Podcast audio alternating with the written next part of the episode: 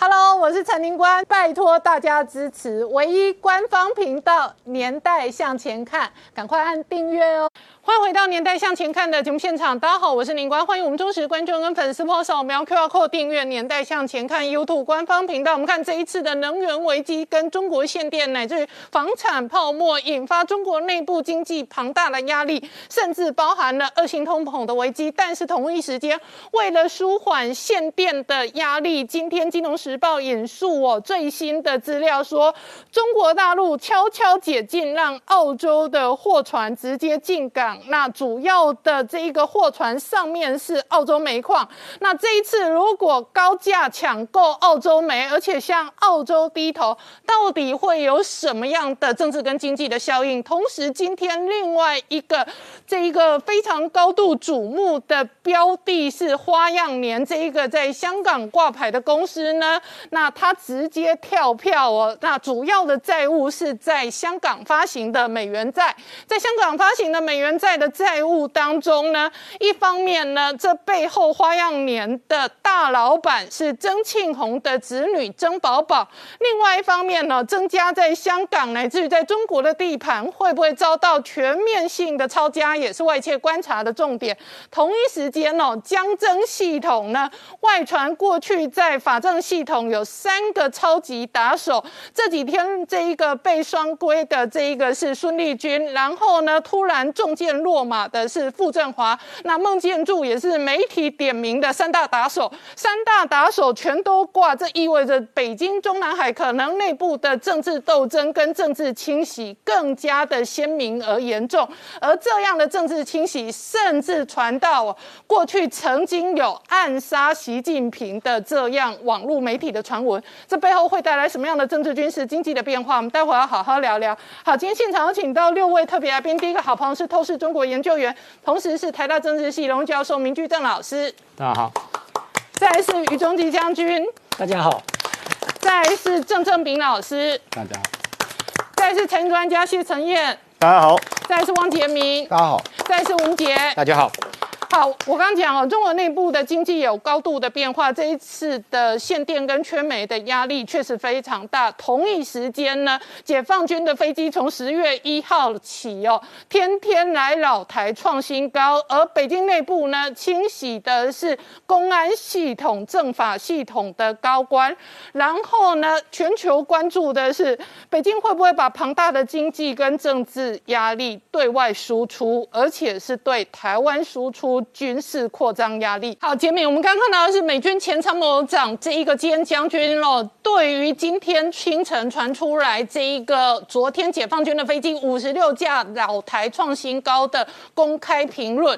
那另外一方面呢，北京内部对外输出军事压力的同时，内部的经济跟政治压力正在拉高。今天呢，这一个金融时报传出来，中国可能直接向澳洲低头，主要的原因是这一次真。真的太缺煤了，所以干脆直接先拿澳洲煤。是，这个澳洲没能进来，确实已经证明中国在所谓能源政策上面遇到一个非常荒谬的一个挫折。不过说真的，今天大家对中国来说最开心的是舟山岛的这个港口呢，哇，终于迎接来了来自哈萨克的这个煤炭哦。那你想，来自中亚的煤炭运到这个浙江，为什么那么开心呢？因为这个数量呢其实不多，大概是十三万吨哦。但是这开心理由是因为浙江真的缺煤。其实浙江还算蛮灵活，它也肯曾经跟美国买煤哦。但是话说回来，哈萨克有多远哦？其实你知道，哈萨克到这个浙江哦，大概等于半个地球那么远。你必须从内陆转到港口，再从港口转到这个这个浙江哦。我们可以思考一个问题哦。它的煤炭的价格呢，可能不菲哦。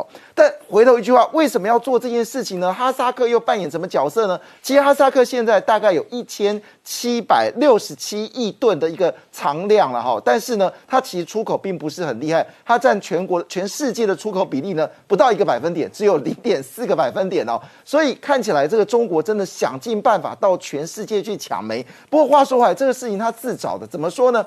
去年呢，好端端的这个美国呃澳洲的把煤炭送到这个中国，但是呢，中国说我不要不要。你知道最后最后这批煤炭两百万吨的这个煤炭落到谁的手上呢？落到印度的手上。而且你知道印度的取得价格只有多少吗？大概只有十二到十五块美金，这个非常优惠的一个价格哦。我看这个中国听到这个数字应该很伤心。为什么这么说？因为呢，后来中国真的是没有电了，没有煤了，所以呢，他只好去跟印尼买。那印尼的煤炭，我们都知道它的这个污染性比较高，处理的过程也比较复杂。但是你知道，我刚才讲了，印度是用十二块美金去买了当时澳洲这个两百万吨的这个这个每吨的价格是以十二块美金买哦。结果你知道吗？中国跟印尼买的价格是多少？是一百二十块美金哦，足足贵了。真的十倍哦，我也不知道到底是怎么回事哦。嗯，那事实上呢，中国这一次这个决定哦，看起来到目前为止确实不妙。为什么呢？虽然中国一年大概需要四十亿吨啊，那澳洲所提供的煤炭大概是三千五百万吨，可是三千五百吨是它燃眉之急。结果今年呢，这个三千五百吨没有进来之后呢，使得中国的进口呢少了十个百分点。你知道这要命的十个百分点创造什么结果吗？我们知道这个秦皇岛呢，事实上我们在看中国煤炭指数，都在看秦皇岛的煤炭指数哦。秦皇岛也是中国最大的这个煤炭的进口的一个主要的基地哦。你知道它存碳存的库存剩多少吗？只剩十二点五天。可能对十二点五天没有什么概念哦，但是我跟大家报告，在去年的此时此刻哦，秦皇岛的库存呢是高达十二点五天的两倍，也就是二十五天，少了这十个百分点，多要命啊！好了，那你说，那中国至少打击了澳洲啊，让澳洲知道我们中国大国不买你煤炭你会惨哦。但事实上，刚刚公布了八月份的这个澳洲的这个贸易顺额哦。这听起来中国可能要哭哭了，高达一个月份哦，高达三千亿新台币哦，那这个比这个七月份的数字更大幅的增加，超过市场的预期。当然，主要原因是因为中国现在开始需要天然气，天然气价格一大涨呢，让澳洲在天然气里面简直赚到烫害啊！所以怎么办呢？中国只好默默低头说好了，你的这个煤炭还是进来哦。但问题来了，事实上呢？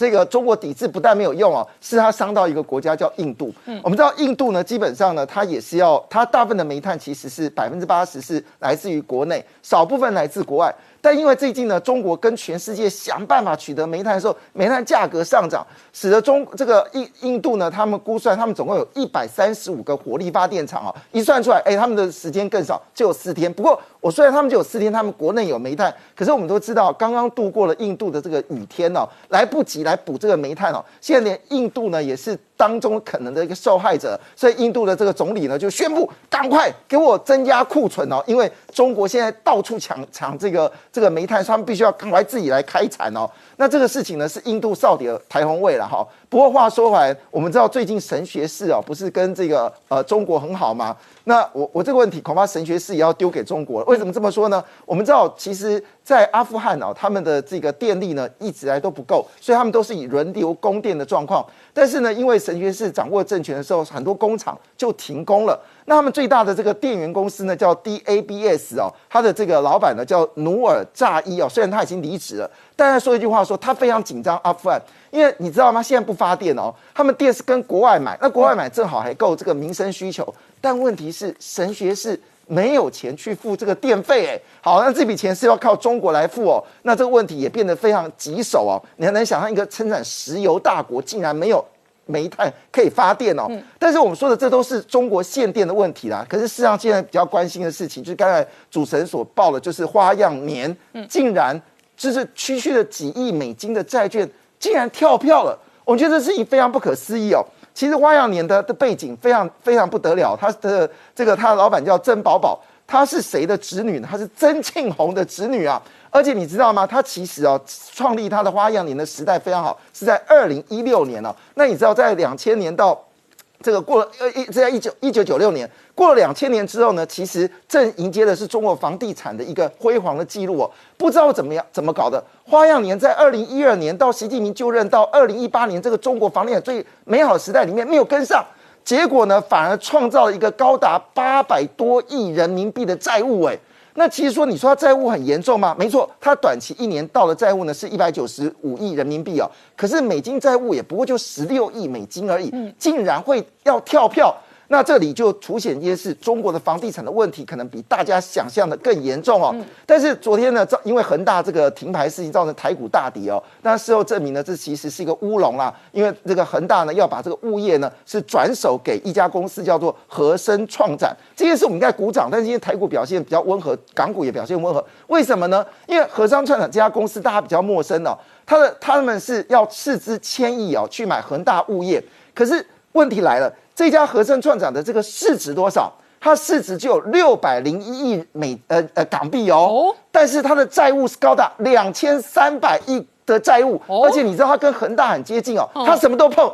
他也碰这个金融，他也碰这个影业，就是电影业，他也碰这个呃物业，他什么都碰。我们在这个套一句股票市场的说法，叫做交叉持股。你知道交叉持股最怕就是有破口。那我们再仔细看哦，这个好像是好事，但实际上再仔细读，你觉得有点恐怖的事情是什么呢？我们刚才讲和生串长啊，他现在债务是两千三百亿的这个人民呃这个港币嘛，但问题来了。他今年的债务是二零一九年的债务几乎增加一倍，哎，嗯，所以他的债务是在大幅的增加，所以这件事情呢，也让市场怀疑哦，到底和生创展在现在画了三条线的情况之下，竟敢能够接收恒大物业，是不是另外一个炸弹正在等着？会不会是另外一个花样花样年哦？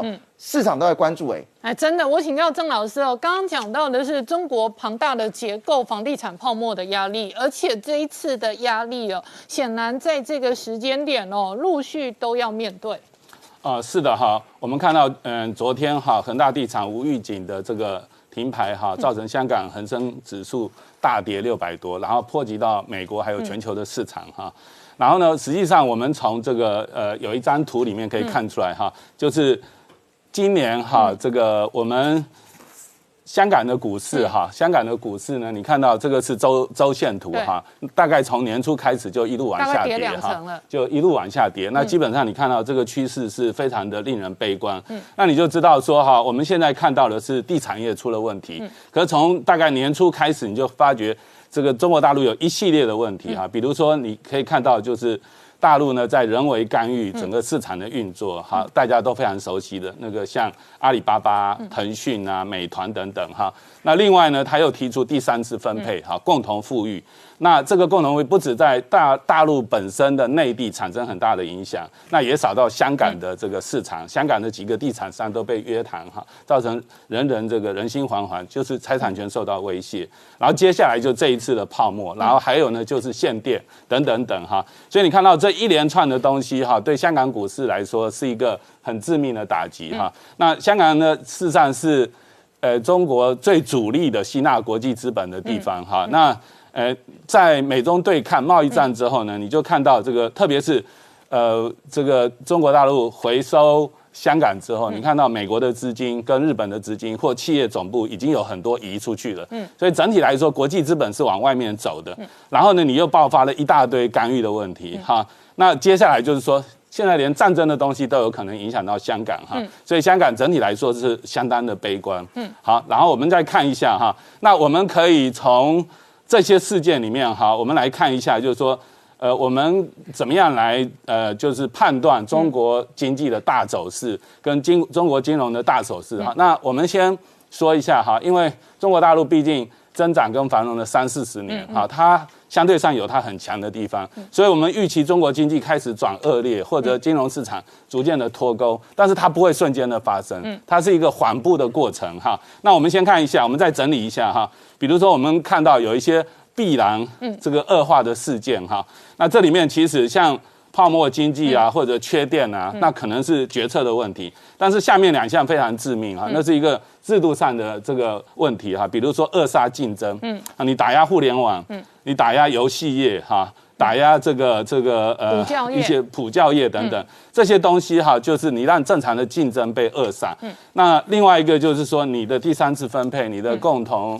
分配不乐之捐，这个东西是会破坏的财产权。嗯，那整个资本主义社会能够运作，这两个是最核心，就是产权一定要稳定，对，大家才能够投资，那有钱人才有安全感。另外一个就是说，你要促成竞争，那个创新能力才会出来。我们看到，所以郑老师，你认为中国的繁荣难以为继，而且势必逐步的金融脱钩西方世界？对，我觉得哈，如果大陆的高官听到我们这个节目啊，愿意听下去，而且做一些调整，他们未必这么悲惨。但是如果他们执意的要继续的，就是否定资本主义运作最基本的就是促进竞争跟产权保障，那那个后果就会越来越严重哈。那另外一个你可以看到的就是说，呃，我们从另外当然还有很多更致命的哈。那我们刚刚有提到说。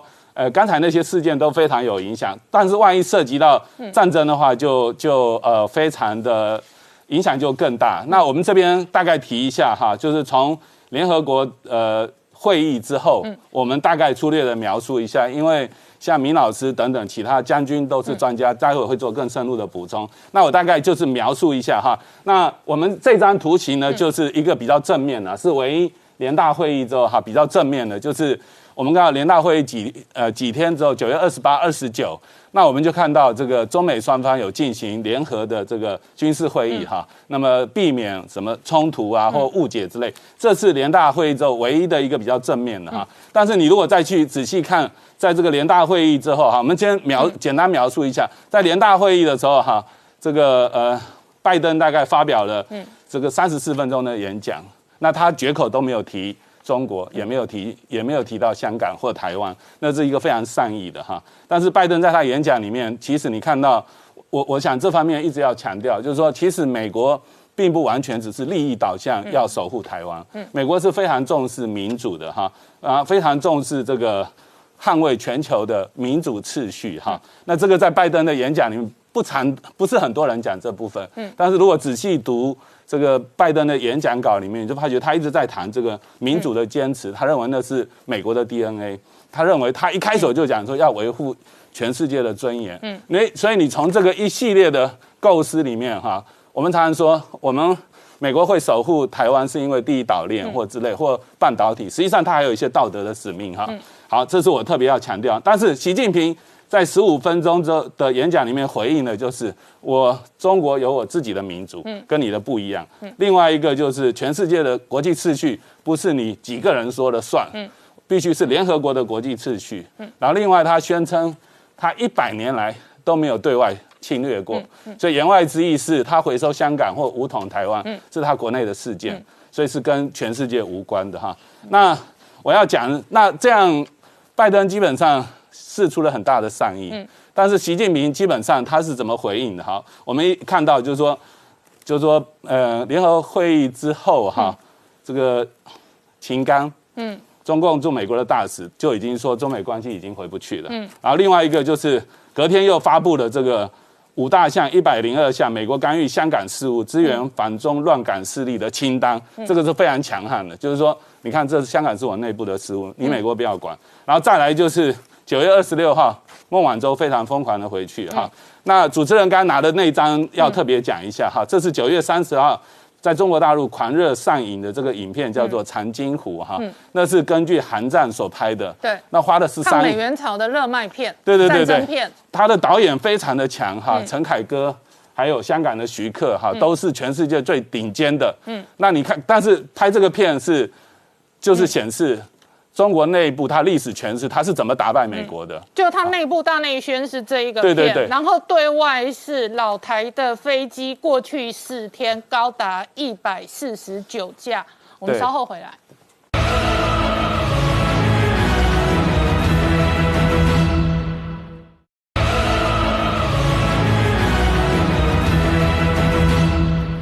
年代向前看的节目现场，我们今天聊的是今天传出来曾庆红家族旗下的花样年公司美元债务跳票，这固然是中国房地产泡沫的冰山一角其中一环哦，但是江增集团跟系统哦，确实是相关的这一个核心成员一个接着一个落马。那明老师这几天哦，这一个中国内部传出来清洗的政法系统，特别是孙立军跟傅政华，事实上都是公安系统，而且他们都待过六一零。办公室，而且他们过去被贴的标签都是江真人嘛。我刚才主持人讲到说，孙立军啊，原来的公安部副部长之一，然后被抓了，然后双开，这事情并不是太奇怪。但是呢，就是他在什么时候倒了台呢？其实，在前一年，嗯，呃，二零二零年四月十九号，那时候湖北呢武汉肺炎不是闹得正凶吗？孙立军派去湖北督导抗击武汉肺炎。嗯。去没多久在里面下台倒台的，在那边被抓，然后搞了你看一年多吧，现在是已经是十月份了，搞了一年半左右，然后现在呢公布罪名啊，这个罪名非常严重，我们等会儿慢慢说。所以这第一件事情，当我们正在研究说啊孙立军这个事情闹了多严重，我们在看的时候，啪过两天，哎，傅政华又又下来了。傅政华当然之前其实我们回头看啊，大概在二零一七年就有人传闻他啊或者出问题或出问题，那现在这只靴子终于丢下来了，然后过了大概差不多四年左右，嗯，那现在我们要问的问题是孙立军跟傅政华的这倒台有没有巧合？嗯，然后这两个人会不会烧到孟建柱？我们来谈这个问题，然后这些呢跟我们刚刚讲的二十大前后的斗争有没有关系？所以整个大的这个图片是这样，好，我们点点来看。如果就说最近新闻，我们就不往前走。如果就是最近新闻哈，大概九月初开始，各位看到现任的公安部长赵克志跟公安部的常务副部长王晓红就已经几次讲话说，警告说政法系统里面公安部的公安部系统里面怎么样怎么样怎么样。所以当时我们说应该有事情要发生，那时候是九月九号。嗯。九月十三号的《解放军报》又讲了什么郭伯雄啦、徐才厚啦、房峰辉啊、张扬啦，又说什么闹事情了，最后然后又举出一个过去私刑的例子，所以我们说呢，应该是抓枪杆子或抓刀把子出了问题，但是呢，他到底影射谁，我们不是很确定。然后十六号的报纸又提了张国焘跟王明，然后又批判了林彪。嗯，我们说军中系统应该有问题，这前后不是刚好西部战区又换人吗？对吧？我们上次谈到，所以我们说，哎，这地方应该有问题。那在这个之前，其实我们已经已经有听说暗杀案，就早在大概，其实这几年来陆陆续续都有，但最近听说的大概就是爆发在南京的一个案子，但细节的时候不是很清楚。那现在呢比较清楚了。九月二十二号，有个人叫做王立科，外面都不太注意他。他是江苏原来的公安厅的厅长，也做过江苏副省长，然后做过人大的这个委员什么等等。那么他被双开了。好，什么叫双开呢？我们再说一次：开除公职跟党籍。开除公职没什么，因为他可以恢复就恢复。对共产党员来说，开除党籍那是比什么都严重的事情。那比方说你真的是回不去了。所以很多人呢，不管是薄熙来了或者什么这些人，到最后那步他求什么？我求保留党籍。嗯，邓小平被调下去的时候也说，我保我保留党籍，希望你帮我拔光。嗯，我只有党籍就能翻身。所以对共产党人来说呢，党籍被开掉了，大概就什么都没有了。嗯，这个王立科呢就被开了。那王立科的问题在哪里呢？我们先回头看一下，一七年十二月，也就是这个十九大开完之后不久。习近平呢出席了这个当时那个南京大屠杀一个纪念典礼，一个纪念活动。当时江苏公安厅的这个刑警总队长姓罗的，然后听说就他卷进这个姓罗的呢，就罗文进，听说卷进了暗杀习近平的阴谋，就被端了。然后端完之后呢，很快就端了王王立科。为什么呢？因为王是罗的上司。所以，当我们看到端到王的时候，我们就说，那会不会在往上烧？现在看起来往上烧了。王据官方的说法是，他自己跑去投案啊，说他严重违法违纪啊，跑去投案。那后来大概过了在一年左右吧，然后双开了。所以我们觉得说，这事情应该不是很寻常，因为我们最近看到一系列政法关系事情，我们等下慢慢讲给大家听。大家还在怀疑说，中国真的有这么多暗杀吗？真的会有。我常常讲，我说我们选举也动枪，但我们通常是半夜三点钟打你服务处的铁窗跟铁门，打完就逃走了，很少抓到。大陆不是，大陆是直接找人去就连开几枪。那么过去毛泽东被杀过几十次没杀到，刘少奇被杀几十几次没杀到，邓小平被杀几十几次没杀到，习近平被杀了很多次，从打毒针啊、下毒了、放炸弹什么什么都有，反正到现在呢都没杀到。嗯，我后来想想，习近平这个日子也不太好过。嗯。他现在下台，人家一定杀他；他不下台，人家也要杀他。所以他现在下不下来，人家都要杀他。为什么？得罪人太多。所以现在我们慢慢把这图拼起来，我们发现说，王立科跟孙立军呢，过去是有过交集的，细节我就不多说，就是告告诉各位有交集。那现在重点是，那王这个孙立军的问题到底严重在哪里？官方给的罪名呢非常可怕，一长串，我们点点读给大家听。他说：“王呃，孙立军呢有政治野心，嗯极度膨胀。他的权力观呢跟政绩观呢极度扭曲，嗯啊，他扭他用很怪的办法呢去取得上级的赏识，然后他时不时的跟一些人呢去妄议中央大政方针，妄议这个中央大政方针呢，这习近平上台之后不久才推出的新的罪名，过去很少看到。然后这孙立军要干什么呢？制造跟散布政治谣言，这已经很大了。阳奉阴违，欺上瞒下，捞取政治资本，狂妄自大，肆意妄为，大搞特权，这些你就都算了哈。底下才精彩。为了达到个人政治目的，不择手段，操弄权术，在党内大搞团团伙伙，拉帮结派，培植个人势力，形成利益集团。这里面最关键一句话都不是别的，叫做党内尬搞团团伙伙。这句话最严重，就叫党内有党，党内有派。你在党背的党组织去搞自己的东西，这是绝对不能忍受事情。然后呢，做成伙做事，控制要害部门，严重危害政治安全。这句话我们的解读就是暗杀。嗯，我们这句话没有第二句解读，就是暗杀。嗯，所以这样呢，跟王立科、罗文静这这些话就慢慢就接起来了。也就是孙立军呢，他的这个过去经验跟这些人是有交集的。我们刚刚简单说了。然后，如果是这些人卷进暗杀案的话，我们讲说那些人成绩太低，嗯，轮不到你们干这事情。你们可是公安系统真的很适合暗杀。你们是出手的那一只手罢了，谁叫你出的手？这个要抓这个东西。哦，背后的大咖是谁？我们稍后回来。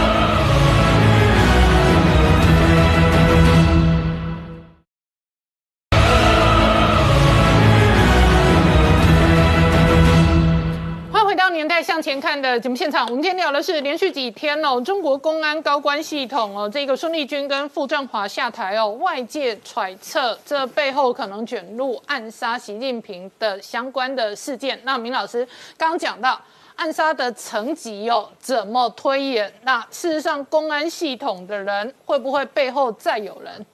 当然会。那大家会说，习近平都已经。接任这么久了，大家为什么不会去效忠他，还会效忠原来人？应该这样讲，习近平上台之后呢，这些人呢，当时有点举棋不定。嗯，一段时间之后，他们当然倒过来，因为西瓜靠那边，一定倒过来。那现在为什么倒回去？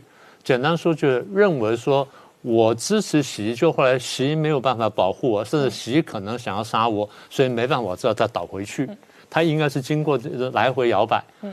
那么摇摆的细节我们现在不晓得，但我们还看到什么东西呢？好，我们再继续说。我刚才读的孙立军罪名啊，只是官方给的一半呢，对，还有一半呢。嗯，他说孙立军在抗在武汉那时候抗击肺炎的第一线，嗯，然后经常呢擅离职守，然后又私藏私放大量涉密材料，嗯，所以现在外界的解读是我们认为。他大概把武汉病毒研究所资料拿到手，copy 一份之后，放到他在澳洲的朋友还是亲属的那个手上。嗯，所以后来澳洲不是说去调查说那什么嘛？大家传说跟这有关。我们现在不是百分之百确定，但这个人传的很多。嗯。然后他还有什么罪名呢？长期搞迷信活动，啊，大概是拜神了求佛，用公安侦查手段对抗审查，用卖官鬻爵安插亲信布局人事，收受大量贿赂什么的，然后享受什么各种服务什么等等，大搞权色权钱财色交易，极度贪婪什么好，后面都无足轻重，真的比较关键就前面暗杀那部分。他现在几岁呢？才五十二岁，正好是政治上最有希望的一个这个时这个时代。他干过什么呢？干过一局的局长，干过二二十六局局长，然后干过的六二零办公室的副主任。他这为什么会这么顺利呢？因为过去受过孟建柱，就你刚刚讲，就孟建柱的这提拔，也受过周永康的提拔。好，所以孙立军案呢，我们相信还有案子，还有料可以报，大家慢慢等着看。那现在我们要看第二个人，就是说这个傅政华。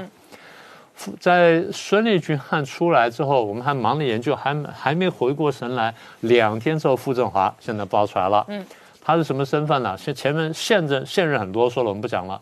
我们讲他前面最关键身份，前司法部长。嗯，就够大了吧？嗯。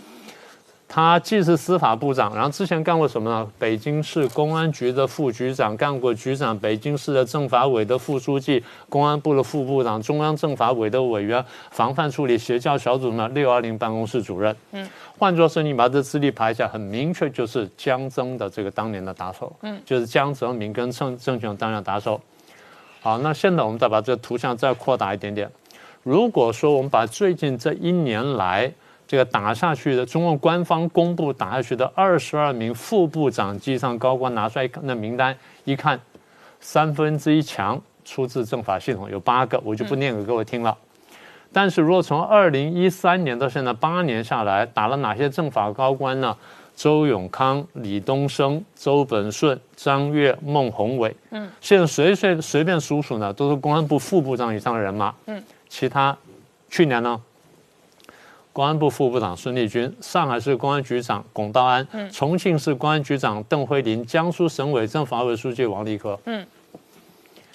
各位这样听出问题没有？嗯，打的都是政法系统。对，那换句话说，习近至少不管有没有真事，至少习近平认为政法系统里面，尤其是公安系统有志人想要对他不利。对，他现在是他是这样看问题的。而且整个公安系统几乎是全面清洗，全就像我们当年讲武警系统一样，当时不是在习近平要上来前，我们说武警大清洗吗？那现在是公安大清洗。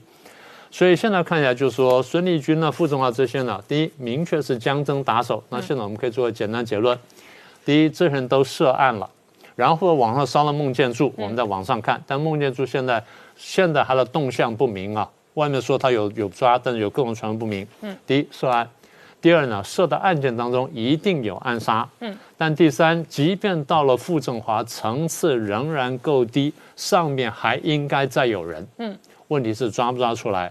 我还在说是上面什么人呢？上面至少是政治局委员，甚至政治局常委以上的人马，嗯，包含前任在内。所以我们的最后一个结论非常简单：现在的一场大戏呢，刚刚开始而已。到明年九月以前，应该还有很多戏可以看。好，那我请教于将军哦，北京的经济跟政治压力越大的同时哦，军事的压力越有可能向外输出。那其中一个标的就在台湾跟台海。十月份以来，事实上解放军的飞机老台已经创新高。那北京哦，这一个加快进程的这一个解放军零零三的航母，事实上也是为西太平洋的台海作战而准备。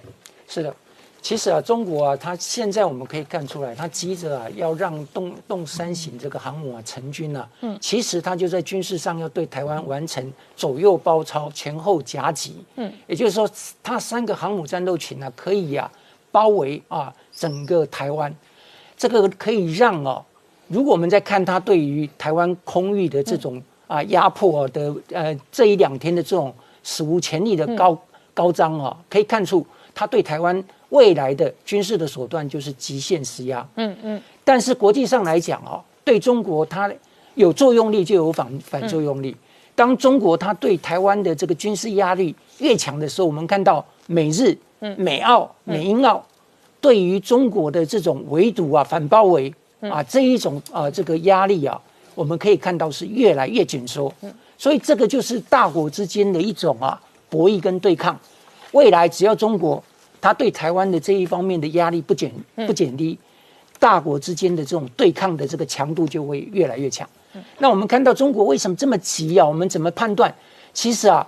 这个中国对这个洞洞山的这个建造的速度啊，这个全世界的航母建造是从来没有过的。你看看它现在的那个洞洞山的建造，呃，工程进度已经到达了百分之九十。嗯，按照这个速度来看啊，它大概就是要拼今年年底啊，要完成下水。嗯，哦，那我们现在看到就是说，呃，它呃，目前从那个中国船舰自己公布的这个呃零零三的这个呃整个外观来看，嗯，它就是。啊，这个呃三条啊电力弹射的这个电池啊磁轨啊，这个是完全，如果我们把它跟福特号跟这个尼米兹号来对照来看的话，它就是几乎可以断定就是模仿这个尼米兹的啊这样的一个啊这个呃功能跟大小。嗯，因为尼米兹来讲，它三百三十二公尺长，七十八呃公尺宽。嗯，但是零零三大概就是差短两公尺，三百三十。然后七十六点八，嗯，然后呢，吨位都是大概是八万五千吨左右，嗯，可是最大的差别在于就是说，尼米兹它是什么？核动力，啊，那那个零零三到目前来看，它还是传传统的这个啊涡轮啊这个啊引擎，嗯，所以这个就会让它的零零三的威胁啊大大的这个降低，就好像它的山东跟辽宁一样，都是传统动力，你最多只能在海上停留两周。的时间，这个比核潜舰呢一出去至少两个月啊，那是没得比。嗯，那更何况尼米兹它是个舰载机可以到九十，然后它大概四十到六十五，几乎一半的这个能力。那最惨的就是说，现在那个呃尼米兹，美国它是准备用那个呃福特号来取代。那中国，你看现在它才开始模仿尼米兹，所以未来啊，它这个跟美军的这航母战斗力啊的这个差距会越来越大。嗯，但是呢，话虽如呃虽说如此啊，但是我们军人还是料底从宽。嗯，因为从上个礼拜的这个珠海航展呢，我也发现到，就是说它的歼三十一型的这样的一个战战斗机，未来按照他的这个呃总工程设计师孙冲啊。他是歼十五跟歼三十一的这个设计，呃，总总设计师，他也透露了未来啊，新一代的舰载机将要啊出现。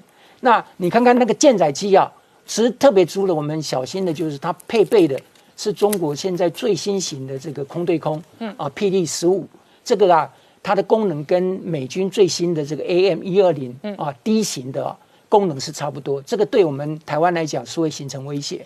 那另外一个可能形成威胁的，就是最近媒体也报道，就是说中国准备花七点六亿的美金啊，向俄罗斯采购三十六架的这个呃 K 啊这个卡啊这个五十二短吻二的这种呃重型的啊空那个武装直升机。那这个啊载弹量大概是五至十的啊，可以增加三吨的载载重力，而且它对空空对地的这个火力非常的强，它对地面的攻击可以开闭啊。长一公里、宽两百公尺的这种哦，这个这个这个火海的这个区域，这对我们未来在滩岸的这一些呃防卫部队、轻装甲啊人员会造成很大的威胁。嗯，那当然，我刚才提到了，中国这威胁越大，其实我们看到这个美国、英国、澳洲成立的呃那个 AUKUS，嗯，按照那个呃 Michael Clark，他是呃美国这个呃核武裁减跟控制的呃部门主管。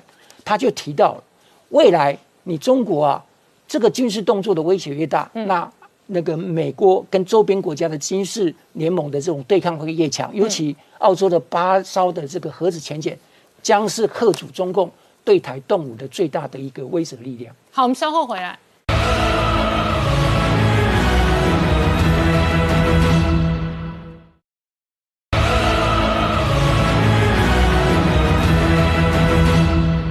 年代向前看的节目现场，我们今天聊的是哦，解放军哦对台哦文攻武赫，步步进逼的同时，事实上呢，六国海军正在军演，而且这一次哦，日本也不断的强化相关的作战能力。对，我们看到现在这个除了美国之外啊，其他盟国包含像日本、英国、澳洲哦，都全面性的在强化军力。那日本哦，它的一个出云级的出云号哦，那已经完成这一个甲板的改装哦，等于说它已经具备搭载这个美军逆中战机 F 三十五 B 的能力。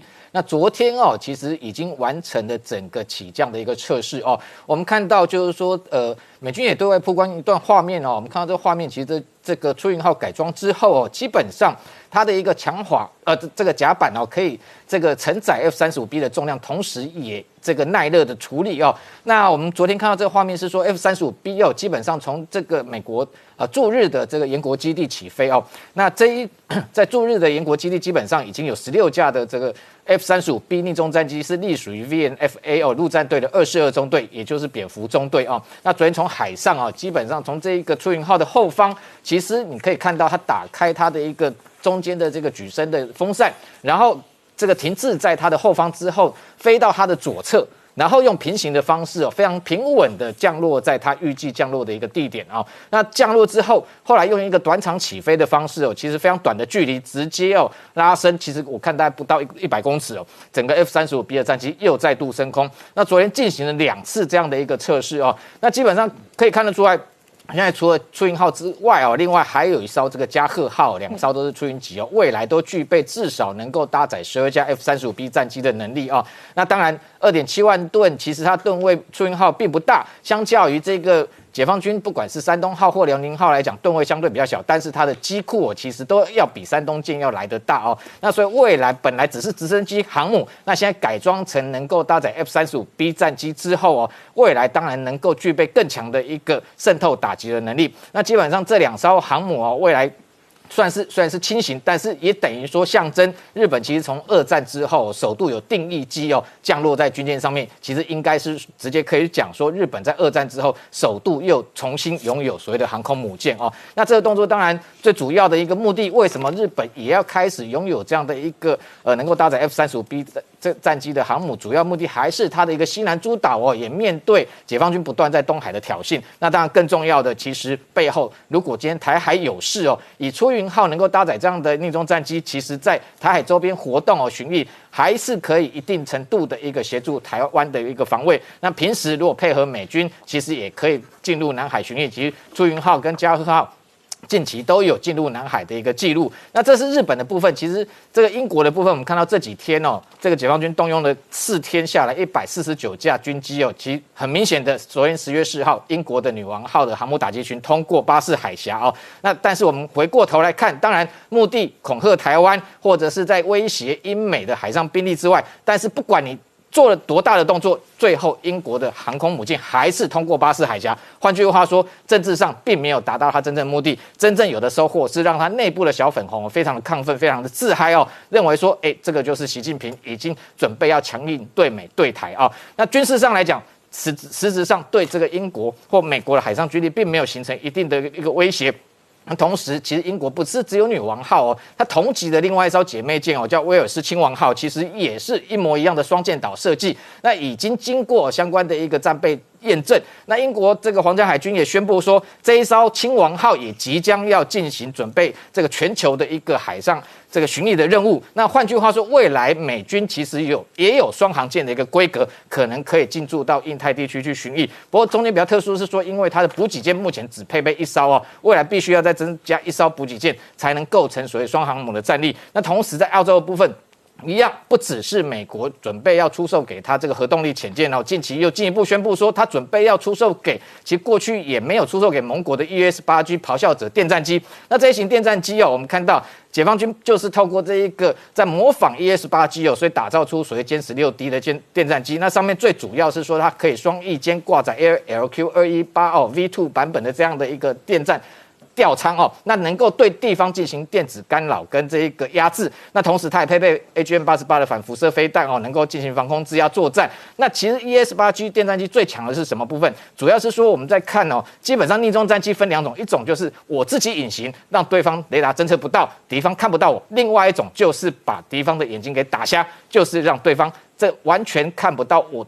我的行踪，那 ES 八 G 就属于这一型哦，电站的武器。那未来当然对中国形成一个夹击的一个态势哦，那让中国当然内部也会深感这个重大的一个压力。好，我们稍后回来。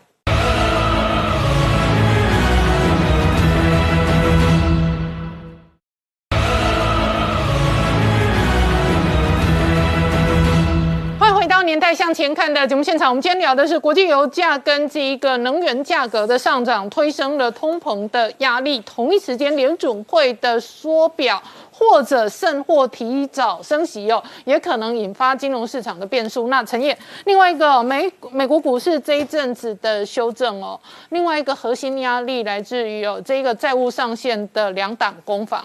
对，其实拜登这礼拜一在特别呼吁这个共和党，因为他在国会特别呼吁哦，说拜托你共和党不要这么虚伪，你不要挡路。他为什么要去讲这件事情？因为十月十八号就有美元的公债要复习了，所以如果他不尽快通过这个债务上限，现在是二十八点四兆，如果不通过的话，那出现技术性违约怎么办？曾经出现过二零一一年，当时美国的债券平等被从 Triple A。调降到 Double A Plus，这个事件如果出生出现的话，那是灾难性的灾难性的风暴。所以叶伦就特别讲说：“哎呀，一定要通过。”所以穆迪就特别提醒大家说：“如果这个事情不好好处理的话，对经济的一个的损失冲击百分之四，失业百六百万人，失业率会拉到这个九趴以上哦。当然，为什么拜登也这么紧张？因为他要有更多的工具让鲍尔来使用。”现在的物价通膨上涨的一个情况，其实相当严重啊。嗯，前一阵子这个鲍尔到听证会的时候啊，他特别讲说，他有点误判，他一直认为说这是一个短期的现象，因为我们看到美国的这个呃这个 CPI 已经来到五点三哦，连英国也带上来带到三点二，对，大家会觉得中国还好啊，才零点八，可是实际上它的生产者物价指数，嗯，已经拉到九点五了。哦，生产者物价指数先上，后面就会影响很大。所以最近啊，我们也看到，就大家就发现说，哇，美国十年期公债的殖利率持续的攀升。嗯，现在有华尔街的这个经济学家跳出来警告说，哎，这个债券值率有没有可能飙到百分之二？嗯，那也因为这样的情况，我们最近看到美元的一个现象哦，大家担心两件事嘛，第一个是通货膨胀。对，那未来可能会升息。第二个，殖利率持续上升的情况下，持续的推升了美元的一个走势。嗯，最近美元指数的走势已经突破，原本跌到九十二撑住哦，它现在已经突破到九十三点。这个这个点五的这个压力啊，可见美元是特别强势。嗯，那我们再去看对应到日元，很奇怪，如果呃大家真的觉得有经济危机，那美日元应该要走强，对不对？没有，因为日本自己目前经济很弱的情况下，日元也走走强不了，人民币大概就区间震荡。嗯，那最近台币当然有受到一点点影响啊，所以我们有稍微走弱一点。但是从市场的一个观察来看，应该还是最差不多了不起，就二十八点一这边。嗯，所以相对来讲，我们在亚洲货币里面还是最强势的、哦，就台湾的股汇是真的算相对强势，非常的强，非常但是表现这一连串的利空都是国际利空。对，但这里我们要特别注意哦，因为最近这个呃原物料价格的上涨，尤其是天然气，在欧洲天然气狂飙了好几倍哦。对，那影响了油价哦，所以也让油价上涨。那油价上涨，目前大家认为说油价有可能推升九十，甚至还上看一百的，这个可能会影响能源危机，这个要特别注意哦。嗯。不过有趣的事情是，我们在看黄金哦，就说如果真的有可能出现经济危机的话，那黄金应该要大涨。没有可是表示大家认为未来升息的几率非常非常高。嗯，那利呃实质利率的增加反而无法带动黄金的上扬。嗯，那因为最近呢，呃，这个。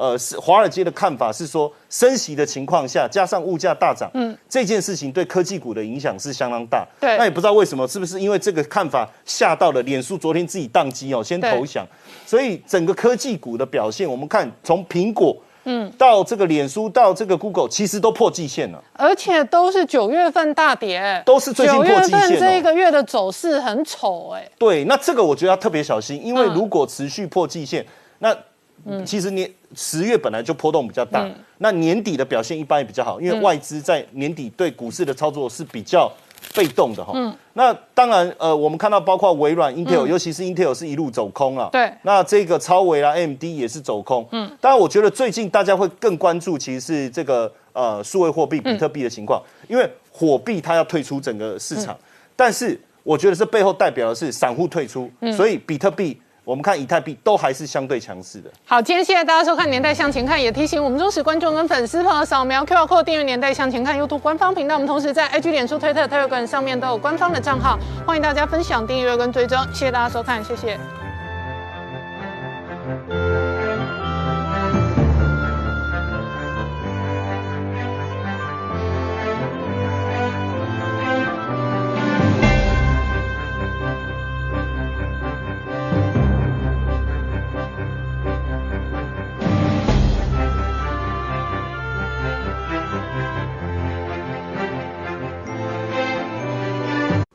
我是陈宁官，拜托大家支持唯一官方频道《年代向前看》，赶快按订阅哦。Hello，我是陈宁官，拜托大家支持唯一官方频道《年代向前看》，赶快按订阅哦。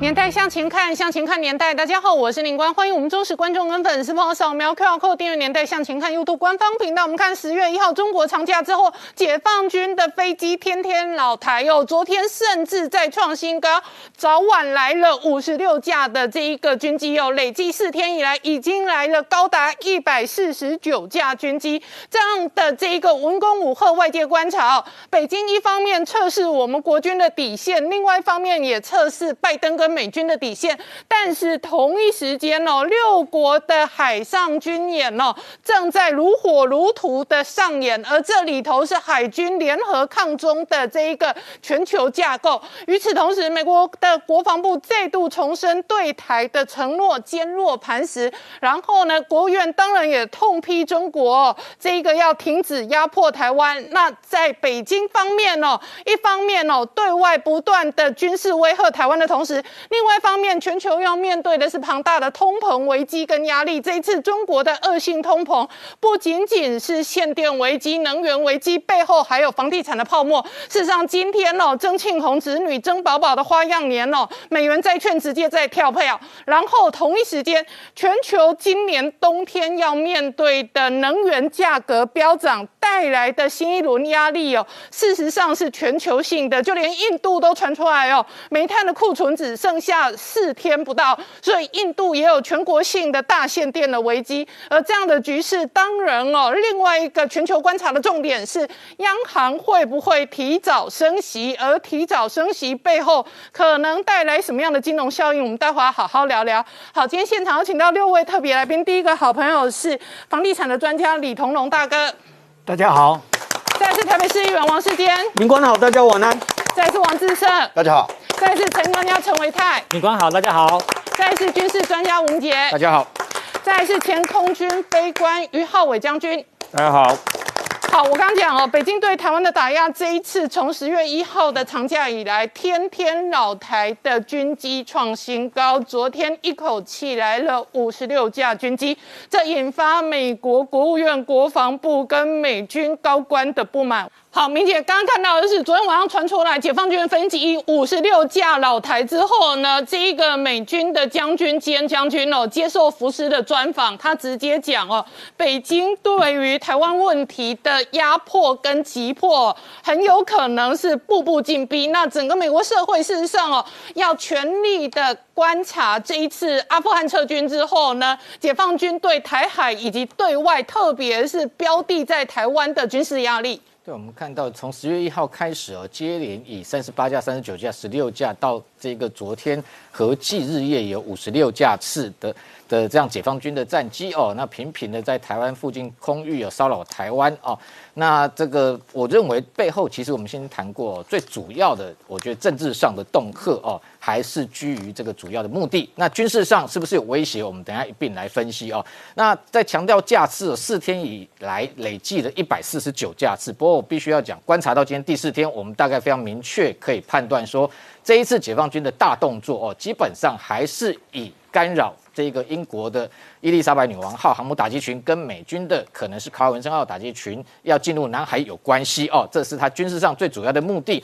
至于架次，其实哦，基本上我认为哦，除了恐吓台湾的意味，政治上的目的比较多之外，另外其实我认为是在对内哦，等于说这像习近平交差，可以说是解放军的业绩哦，也是在这个鼓舞小粉红哦，表示说习近平勇于哦斗美，勇于出强硬来处理台湾问题。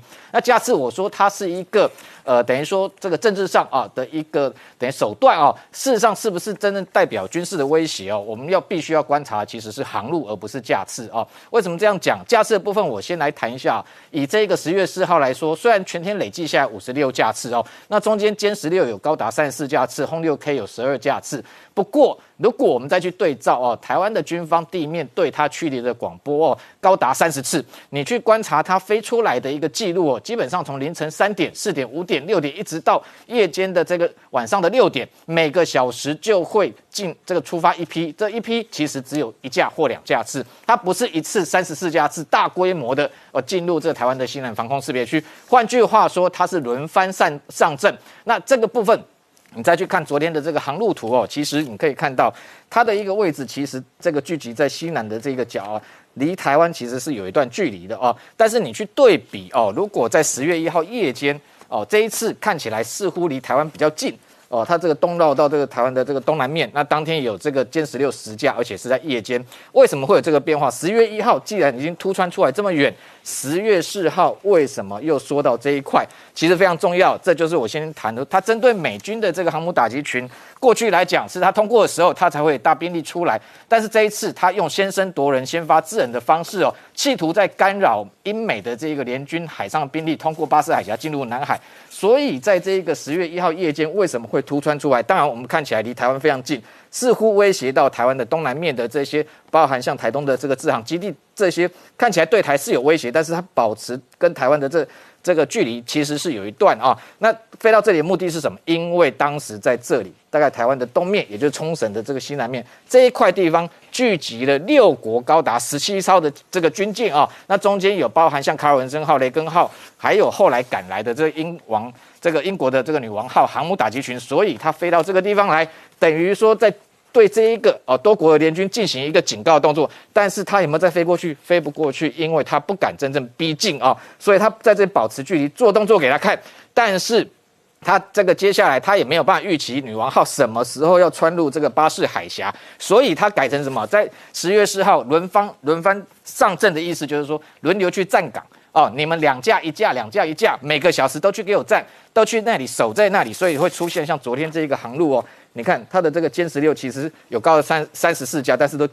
集中在这里，等于从这个区块缩回来这里。为什么？因为英王的这个女王号从这里穿过去，所以它变成守在这一块，要对它做做一个这个威力的一个展示哦。那当然，因为台湾就离这个中国这个最近的地方，所以它每每怎么飞，一定会进入台湾的这个西南空域。所以在政治上来讲，我觉得连带恐吓台湾的意味的确非常浓厚。但是这一个真正军事的用意，它是企图在干扰英美的主力这些海上舰队进入巴士海峡，穿越南海。不过最重要。的为什么要在这里站岗？其实我认为解放军的底线哦，应该是企图要用这种平时就可能在这里站岗的方式。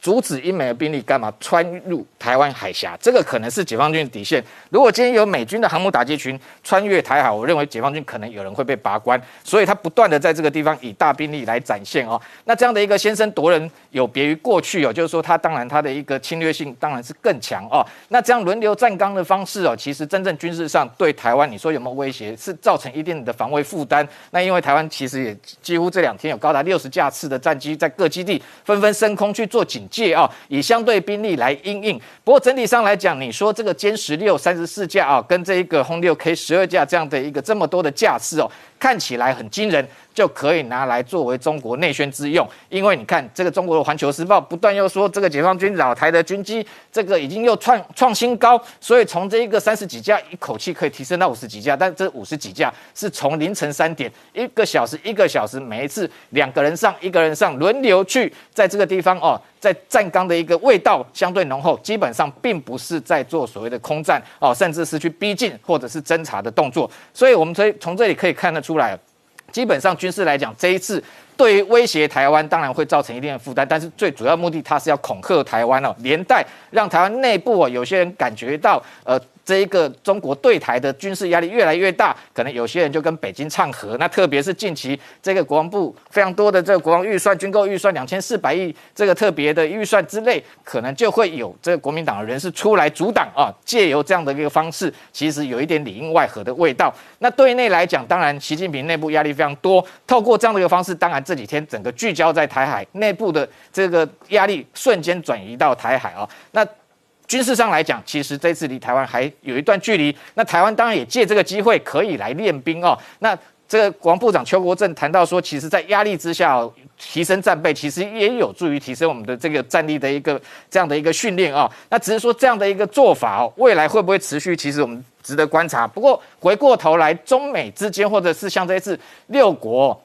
除了英美日，加上还有加拿大、纽西兰，连荷兰的军舰都加进来，总共十七艘哦。这一次你可以看得出来，为什么它的航路哦，在英王女王号经过的时候缩回去，因为就算你动用了三十四架的歼十六，基本上我们看到这个英国的女王号上面有这个至少十二架的 F 三十五 B，还有包含像卡尔文森号上面也至少有十二架的这个 F 三十五 C，那更不要讲说其他还有包含像 F S 八，不管是 C D 或 E F。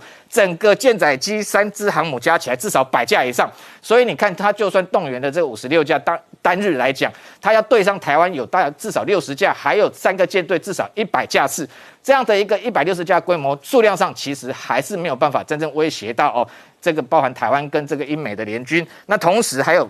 这个 F 三十五是逆中战机，今天歼十六为什么不敢逼近？难道真的要向他中共的这个空军副司令员讲说要云端舰吗？结果看起来似乎也没有这个胆识啊，因为 F 三十五基本上逆中战机，歼十六根本还看不到它的时候，他已经可以发现敌方的行踪，所以对他来讲，他也知道说这个有擦枪走火的可能性，所以政治上来讲，我们。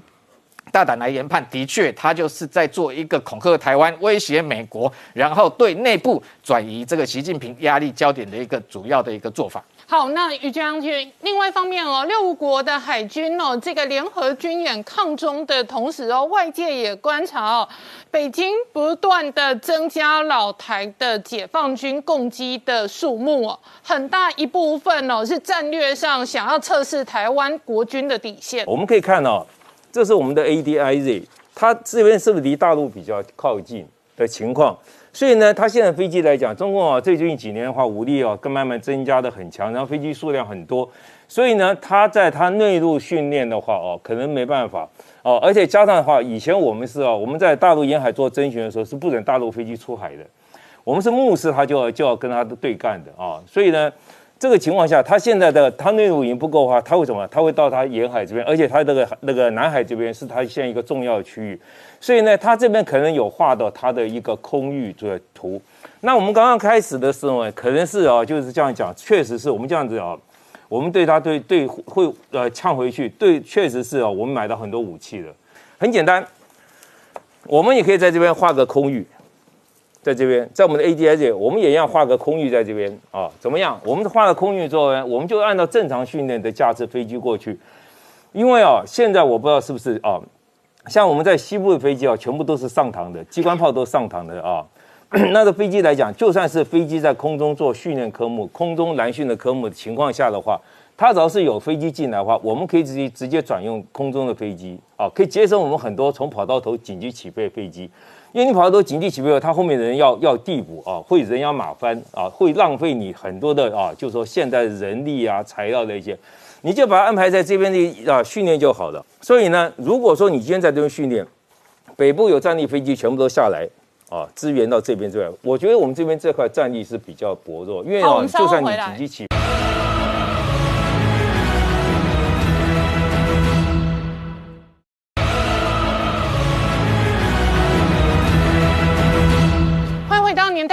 看的节目现场，我们今天聊的是十月一号起，解放军的飞机天天老台架次创新高哦。那昨天。甚至高达五十六架，这引发了美国国防部跟国务院乃至白宫的高度关切。好，志成刚刚看到的是白宫发言人哦，在台北时间今天清晨的公开记者会上面哦，直接回应关于台海的军事紧绷的这一个关切。是，事实上，呃，连续四天哦，这将近一百五十架的攻击来台之后，呃，美国的这个官方基本上除了前一天。这个国务院发言人 Price 哦，他基本上说是强，像他说是就敦促哦，这个呃中共应该要去稳定这个台海的驱车和平之外，结果没想到呃中国完全置之不理哦，再再加增加到数量到五十六架的这样的情况，然后让美国整个从白宫到这个国务院到国防部哦，同时的针对这个问题去做发言。我们先看 Price 哦，Price 其实前一天已经讲过了，他是只是用敦促而已，结果。呃，昨在一天，昨天他用的方法就变成是强烈敦促，他加了“强烈”两个字，strongly urge 这样的概念哦。那而且这个是呃，这个 price 在一月今年一月二十三号这个之后第一次的。主动的去提出哦，对于攻击扰台的做这个这样子的一个立场的表达哦，过去都是记者问他回应，这次是他主动的去提这样的状况，代表什么？连讲两天东北调，美国的立场要用更强硬的方式去跟北京来宣示这样子的一个讯息，而且国务院讲不够哦。国防部这个也出来讲说，对于台湾的承诺还是坚若磐石哦，然后对于台海区域稳定的这样子的中国的威胁哦，要予以这种这种谴责等等的这样状况，这是国防部。那最特别的，当然就是刚刚所看到的这个白宫的发言人沙奇所提到的哦，你看他讲的过程当中，第一，沙奇当然他提到的内容跟这个 Price 差不多，但是他特别强调一个东西，他四个字叫做。风险误判，它等于在警告中国说：你再这样下去，对于我们、对于你、对于这个在台海区域和平上面稳定的这个状况，我们会做出另外的判断，而这个判断是不是造成这个呃区域的风险的增加，你中国要负相当的责任哦。这是在公开的讲法的这个说法。然后当记者哦私下问这记者问到他说，哎，中国好像不太理美国的说法哈，好像这不断的增加这个呃呃攻击扰台的架次等等之类的。那沙奇的回应是说，我们私下。也有透过外交管道在跟中国沟通哦，那这个说法当然就让大家觉得充满了玄机。也就是说，除了公开的强硬的讯息的表达之外，那所谓私下的外交管道，沙奇其实也讲得很清楚了。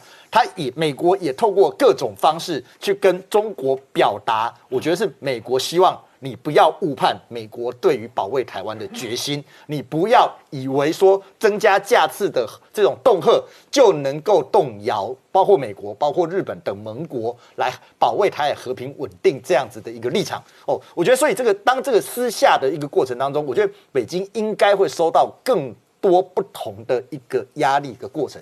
所以我看看，你看到从白宫、从国务院到国防部。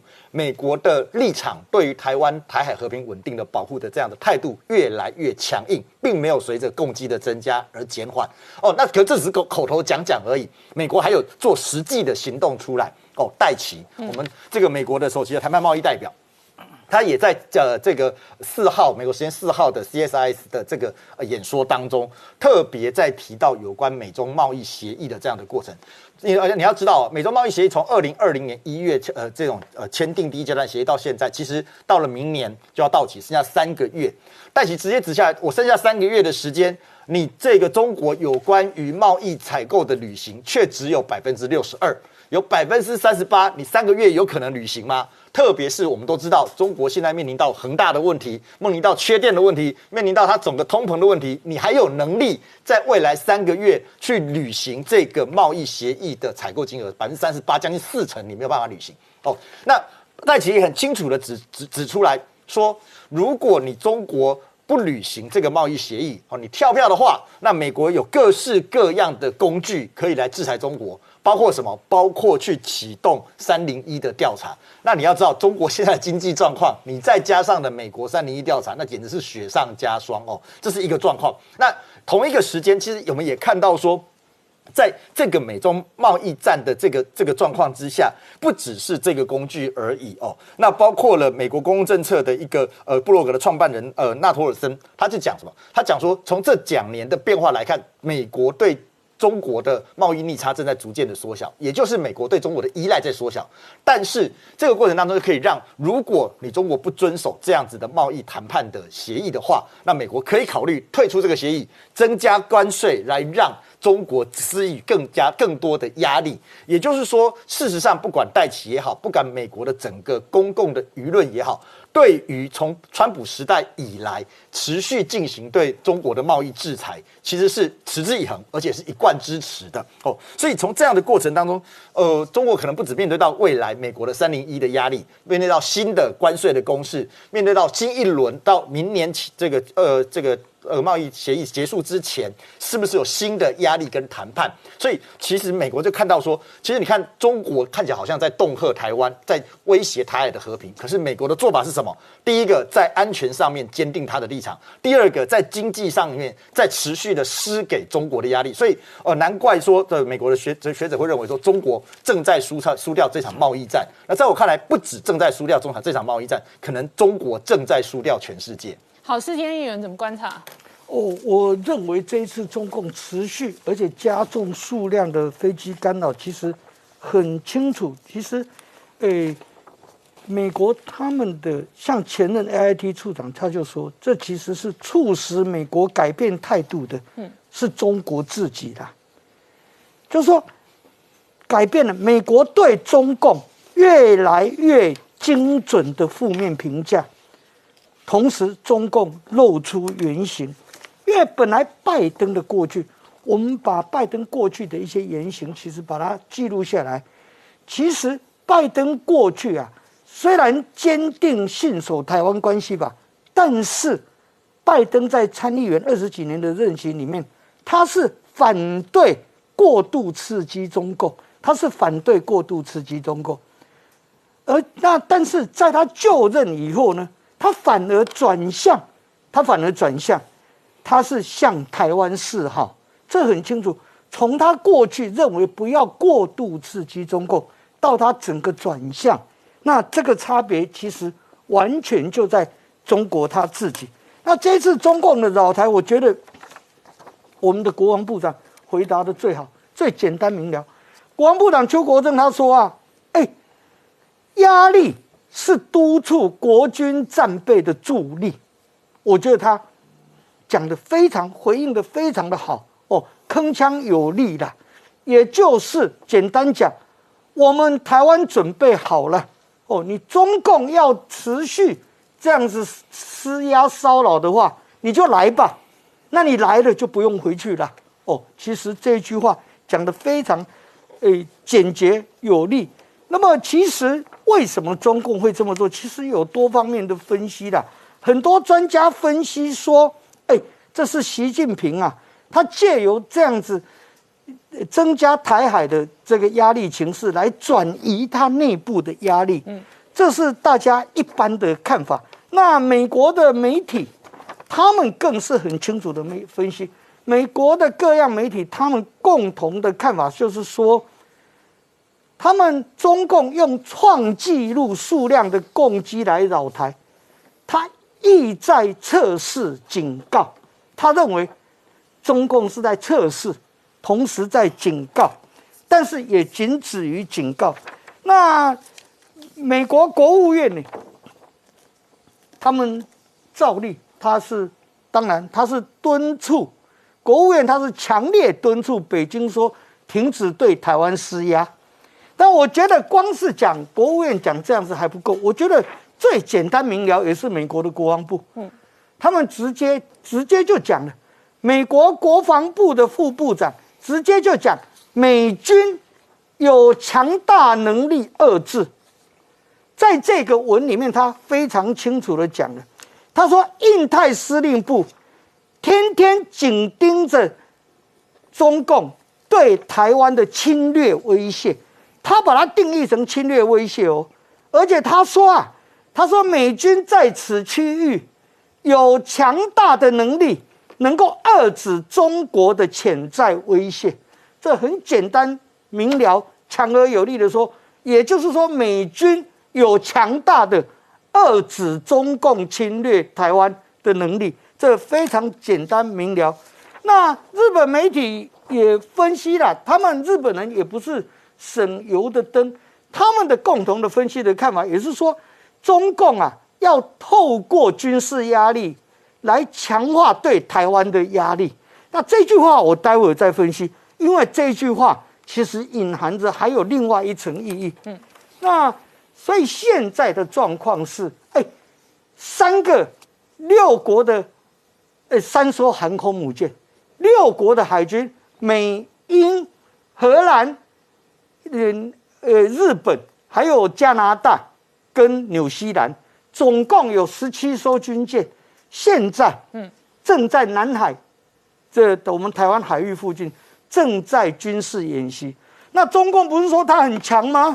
哦，他要来跟以美国为首的众多的这些自由世界国家，来一一比高下。那你就来吧，你派那个飞机来台湾干什么呢？你直接去对向这十七艘战舰，不是吗？他们正在军演，你也去军演一下嘛，不是吗？但是。哦，如果中共真的向他派了这超过一百四十九艘架次战机、轰炸机、侦察机来台湾，如果是这样大的压力来的时候，说实在话，你真的对台湾动武的话，中共真的对台湾动武的话，等于直接向自由世界开战，等于是直接向自由世界开战，因为自由世界很清楚了。现在三艘航空母舰，六国的海军，而且这还是自由世界的一部分，一部分国家的一部分军力而已，已经直接就来到你中国的门前了。所以，真正破坏两岸现状、破坏两岸和平的始作俑者是习近平，是中共。所以这一点是他们举世滔滔都非常清楚的，中共跟习近平逃不掉这个责任，你们就是破坏两岸公安系的肇始者。好，我们稍后回来。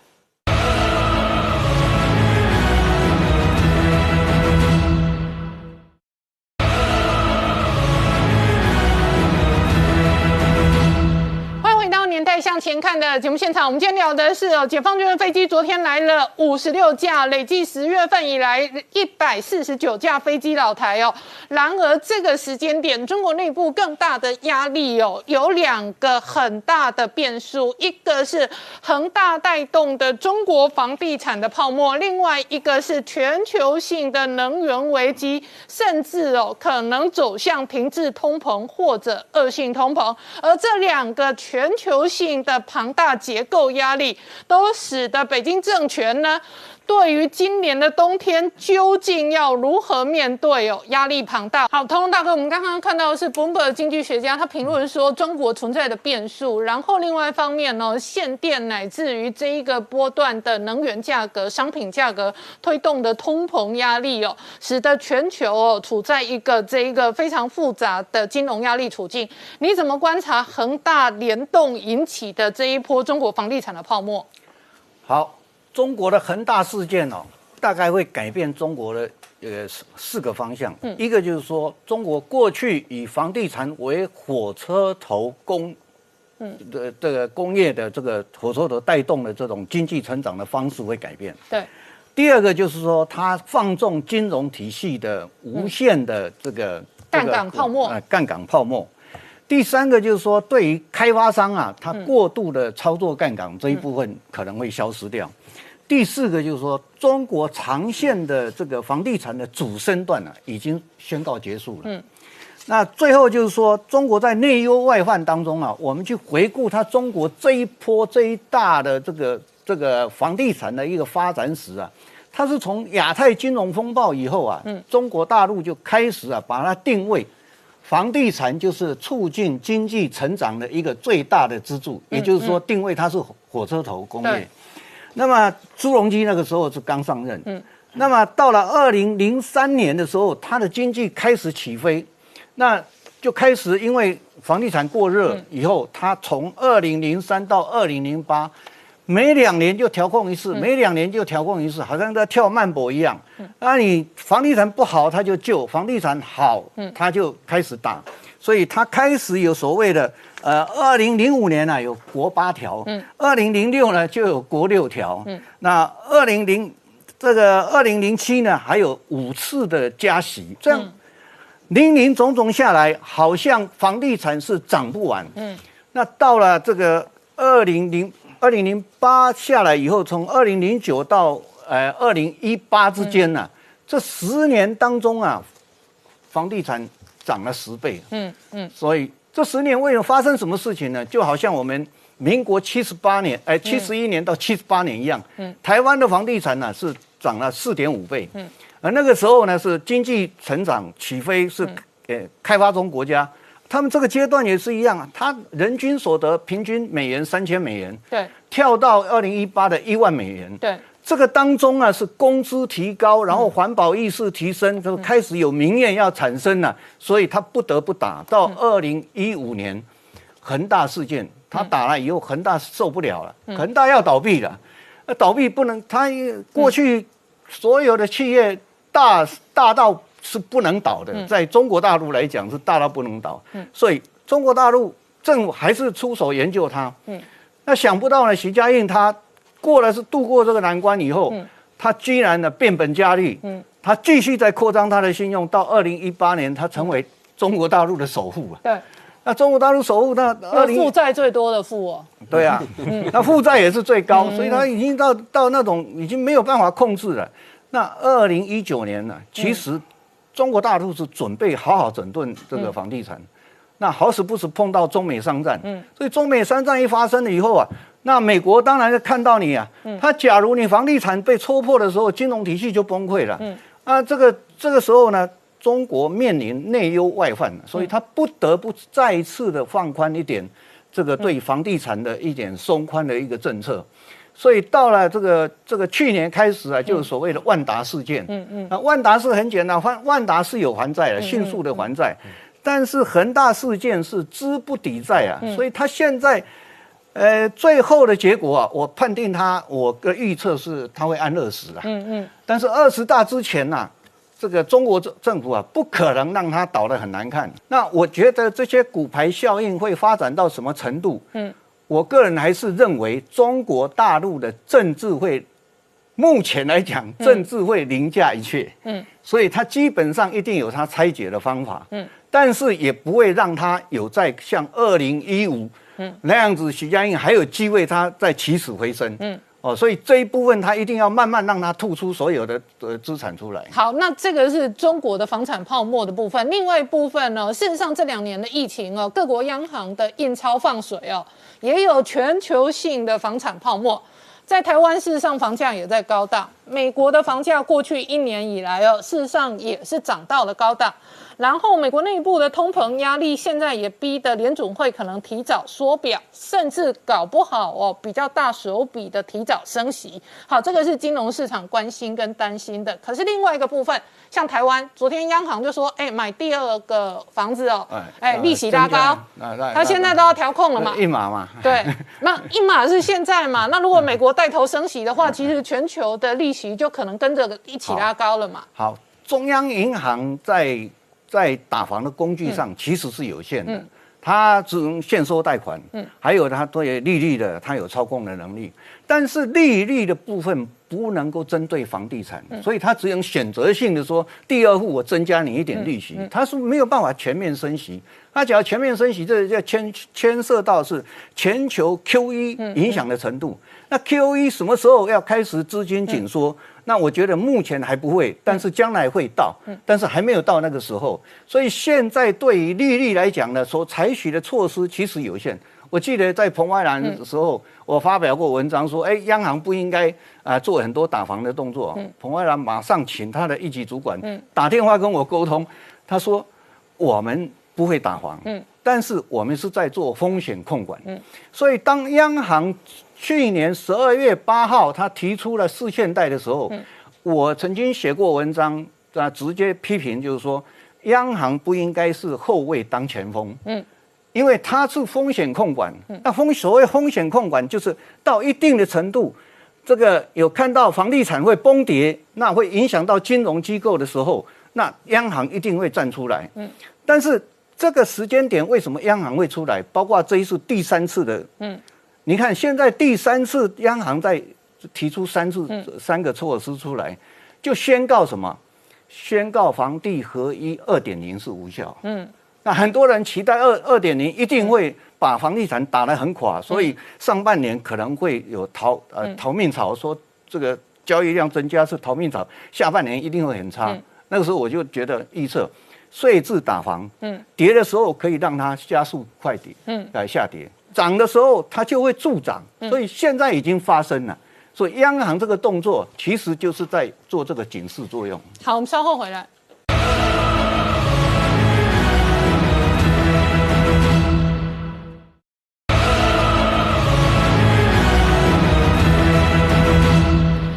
年代向前看的节目现场，我们今天聊的是哦，美股这一波段的回档，主要的原因是全球担心能源危机，以及通膨的压力，以及美元债务上限的这一个攻防跟争议。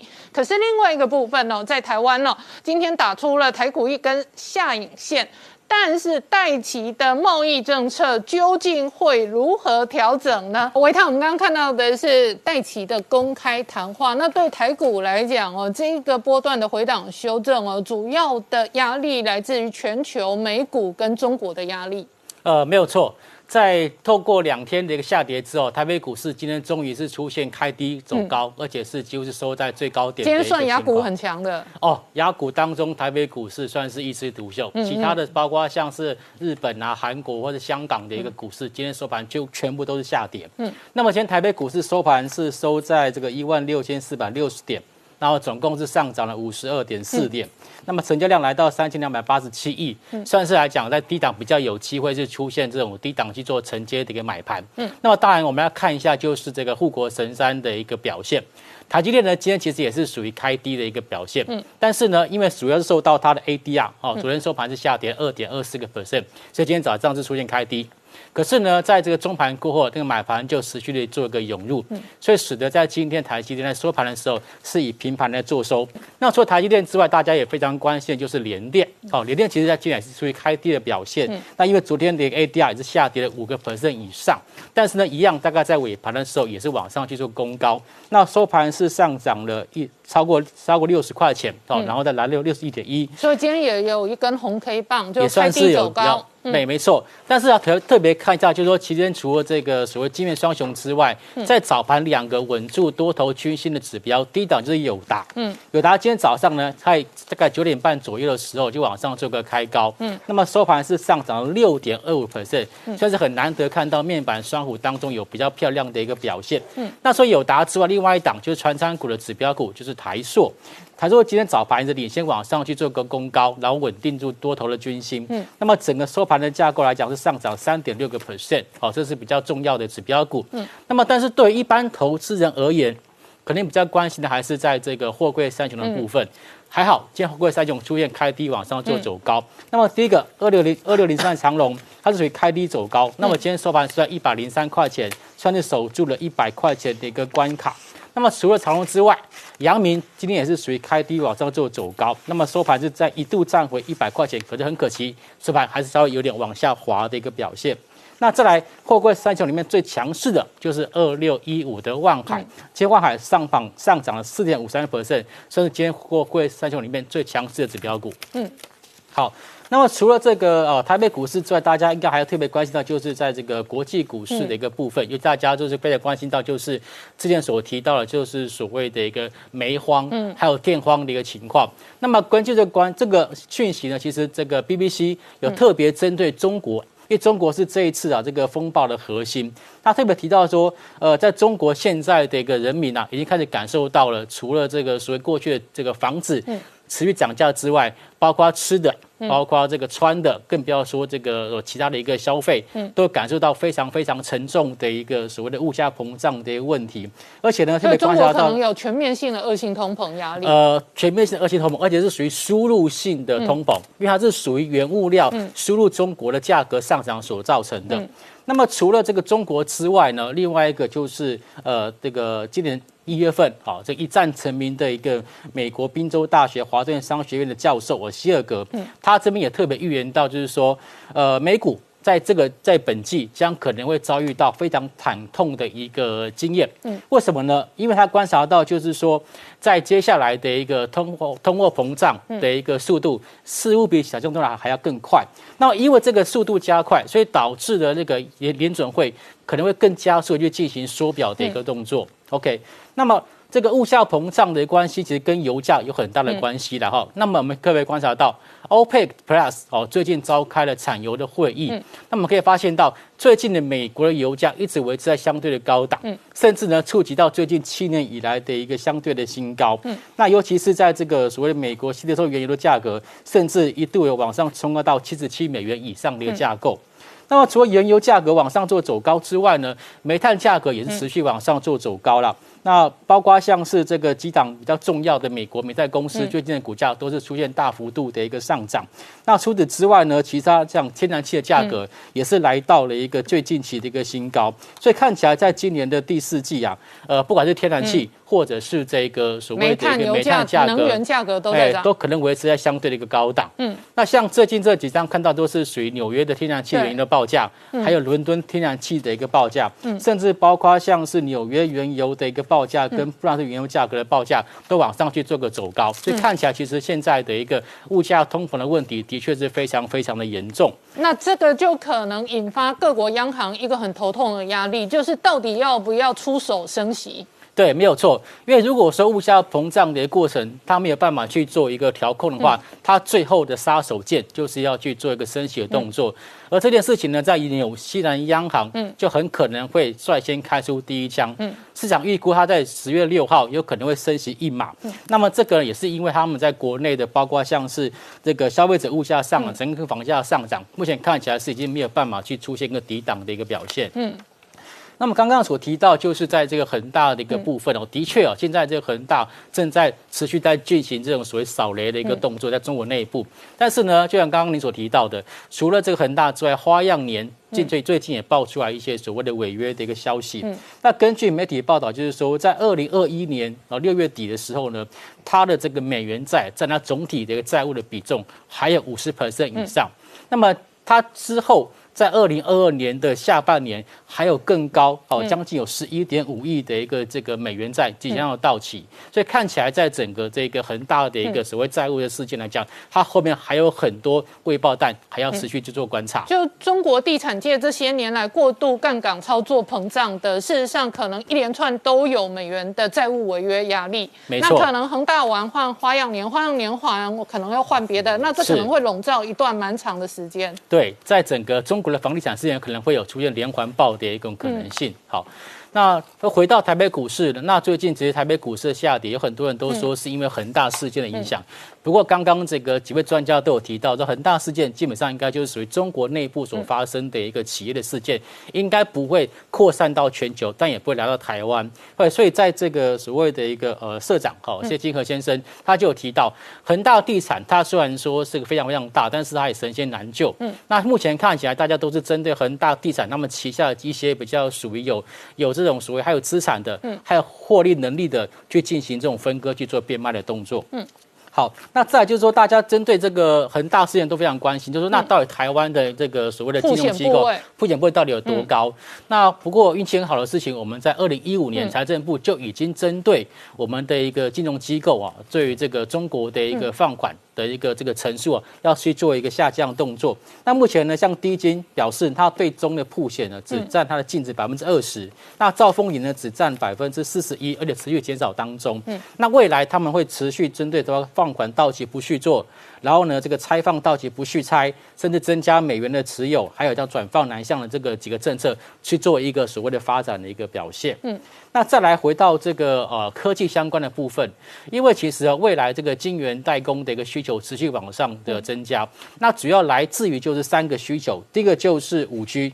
好，再就是高效能运算的部分，还有车载半导体，这三个都是属于未来支持我们的晶圆代工持续往上做成长的动能。那我们看到，针对这个最近的晶片的一个供应链的问题，我们的经济部长王美花有特别提到，是说，呃，目前台湾是全球半导体供应链当中一个非常值得信赖跟合作的一个伙伴。那么，它我们跟国际呢是属于共生共荣的关系。好，那么至于说我们的台积电董事长梁德英只是提到，是说现在的一个缺货的关键。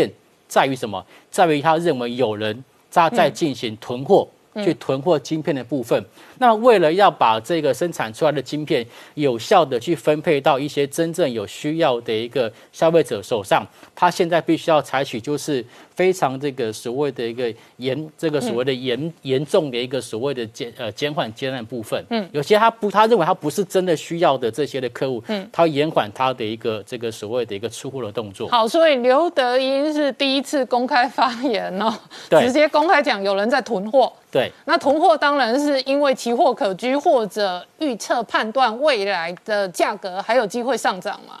呃，没有错，因为整体来看，其实包括车用电子，嗯，或者五 G 相关的一些这个晶片需求持续的在走高，嗯，所以晶圆代工产能看起来还是持续的一个不够，嗯，所以呢，这个时候就有外资出来力挺台积电啊，有一个美系外资，他认为说台积电未来三年的资本支出将会超过一千零八十亿美金，那么给的台积电目标价是一千零一十四元，那他预估说台积电在第二季跟第三季啊，它的毛利率应该有机会维持在五十 percent 以。上，嗯，那么这个美系外资是谁呢？高盛。呃，我特别的去好奇，我特别去查了一下最近外资报告里面有针对台积电的目标价跟看法的，我看对照一下，应该就是高盛。好，高盛他给的目标价一千零一十四元，跟刚刚那个新闻报道是一样。好，没关系，时间会证明高盛看的准不准。我们稍后回来。